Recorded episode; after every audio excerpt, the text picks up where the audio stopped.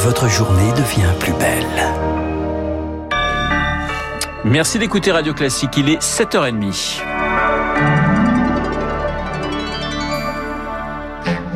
La matinale de Radio Classique avec Renaud Blanc. Et c'est un plaisir de vous accompagner jusqu'à 9h durant cette matinale. Mais à 7h30, eh bien, c'est le journal présenté par Augustin Lefebvre. Bonjour Augustin. Bonjour Renaud, bonjour à tous. Un journal de 7h30 qui va tourner autour d'un mot. Rentrée, d'abord à la une, l'allocution très attendue de Joe Biden hier soir. Les derniers soldats américains d'Afghanistan sont rentrés chez eux lundi soir. Et 24 heures après, le président des États-Unis s'est exprimé. Joe Biden ferme et satisfait. Il loue euh, l'extraordinaire succès de l'opération d'évacuation de l'aéroport de Kaboul. Une opération qui a coûté la vie à 13 soldats. Une opération qui n'a pas permis de rapatrier tous les Américains. Qui n'a pas permis non plus d'évacuer des millions de dollars de matériel. Il a fallu les laisser sur place. Peu importe, le président démocrate ne regrette rien. Nous n'avions plus qu'un choix simple, soit suivre l'engagement pris par la précédente administration et quitter l'Afghanistan, soit dire que nous ne partirons pas et renvoyer des dizaines de milliers de soldats à la guerre. Je n'allais pas prolonger cette guerre éternelle et je n'allais pas prolonger le retrait éternel. Je vous donne ma parole du fond de mon cœur. Je suis convaincu que c'est la bonne décision, une sage décision et la meilleure décision pour l'Amérique.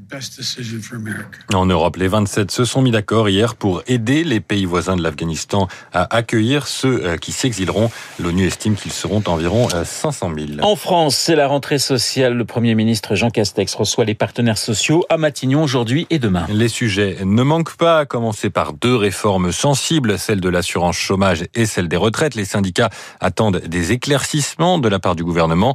Jean Castex devrait aussi évoquer le revenu d'engagement pour les jeunes annoncé par le président Emmanuel Macron le 12 juillet dernier. Une aide qui concernera 1 400 000 jeunes précaires. Émilie Vallès, à quoi va-t-elle ressembler? Ce revenu d'engagement, ce sera du donnant-donnant. Il sera réservé aux jeunes de 16 à 25 ans non scolarisés sans emploi ni formation. Des jeunes qui, en échange d'une allocation, vraisemblablement jusqu'à 500 euros, devront s'engager sur un accompagnement vers l'emploi, sous forme d'ateliers, de stages par exemple. Mais il ne faut pas qu'il y ait trop de contreparties pour Antoine Dulin du Conseil d'orientation des politiques de jeunesse. Si on veut que ça marche, il faut pas que le revenu soit trop conditionné et notamment avec des idées parfois qu'on a pu entendre un peu ubuesques d'obligations de volontariat ou de services civique, ni non plus que on oblige des jeunes à aller dans tel ou tel secteur d'activité. On sait qu'il y a des secteurs en tension, mais on ne fait pas boire un âne qui n'a pas soif. On ne peut pas obliger des jeunes à aller dans tel ou tel secteur. En revanche, on peut leur donner le goût d'y aller. Mais pour cela, il faut un accompagnement personnalisé et intensif et recruter des conseillers. C'est ce que dira la CFDT au gouvernement.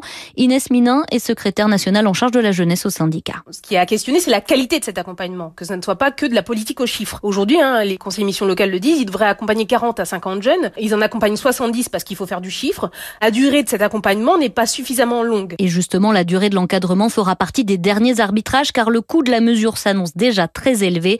2 milliards d'euros par an. Émilie Vallès, la mesure finalisée devrait être présentée par Emmanuel Macron dans la deuxième moitié du mois, à 7 mois de la présidentielle. Vous écoutez Radio Classique, il est 7h33. Emmanuel Macron part pour Marseille aujourd'hui. Il commencera euh, par la visite d'un commissariat des quartiers nord. Un déplacement de trois jours dans la cité phocéenne avec des centaines de millions d'euros pour la ville dans ses valises.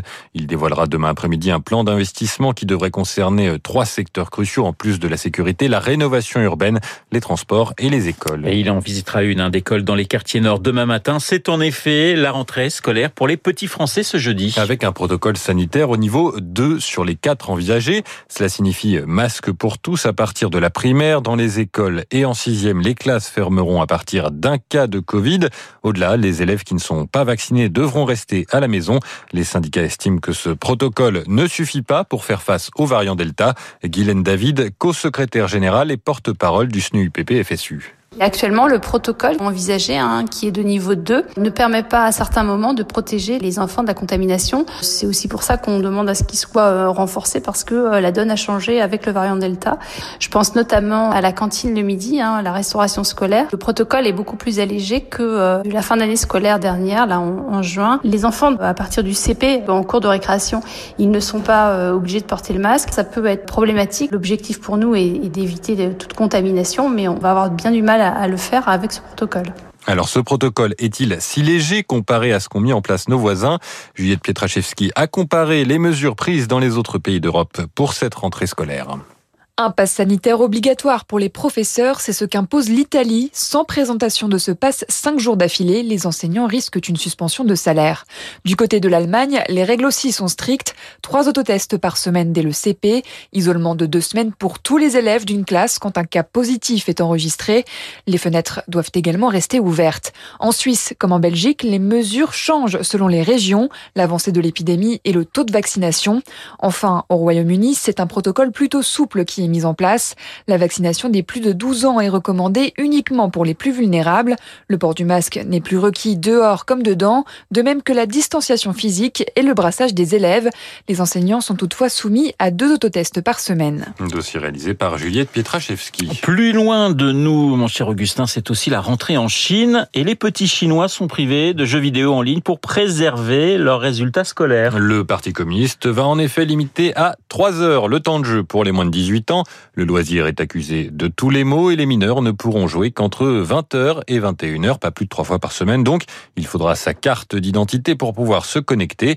Une décision drastique pour des raisons de santé publique, mais elle illustre la volonté croissante du régime de reprendre en main le secteur des nouvelles technologies. Rémi Vallès. Ah oui, et ce n'est pas la première fois que Pékin s'attaque aux jeux vidéo, entre censure de nombreuses licences et accès très limité aux consoles étrangères. Avec ce temps d'écran désormais réduit à quasi néant pour les enfants et ados chinois, Pékin veut officiellement lutter contre les dérives. C'est ce qu'explique Antoine Bondaz, spécialiste de la Chine et enseignant à Sciences Po. La révolution, ça a évidemment été ces dernières années le smartphone qui a démocratisé le jeu en ligne. Et c'est ça qui inquiète aujourd'hui les autorités chinoises, notamment que les plus jeunes ne dépensent pas trop d'argent sur ces jeux-là, qui sont perçus comme euh, un risque pour le développement des jeunes enfants, que ce soit sur le plan physique, mental, etc. Mais pour le chercheur, cette offensive contre le jeu vidéo s'apparente surtout à un coup de pression plus global. Euh, Pékin cherche en fait à reprendre le contrôle sur ses propres géants du numérique, les Tencent, Alibaba, Baidu, des groupes euh, privés, du e-commerce, des médias ou de l'éducation privée à l'influence grandissante sur l'économie et la société chinoise. On a donc vu se multiplier les initiatives, que ce soit sur la gestion des données euh, privées, que ce soit sur la capacité de ces entreprises à être financées à l'étranger, et plus largement la nécessité de reprendre en main politiquement ces entreprises en ouvrant dans chacune des entreprises privées du numérique des cellules du parti. Et comme un avertissement aux entreprises chinoises qui voudraient faire de la résistance, il a suffi que la presse officielle qualifie récemment les jeux vidéo de drogue électronique pour que l'action du principal groupe du secteur s'effondre de 10%. Rémi Vallès. Et puis le cycliste Florian Joigny rentrera des Jeux paralympiques de Tokyo avec une médaille d'or en plus de sa médaille de bronze hier en contre-la-montre.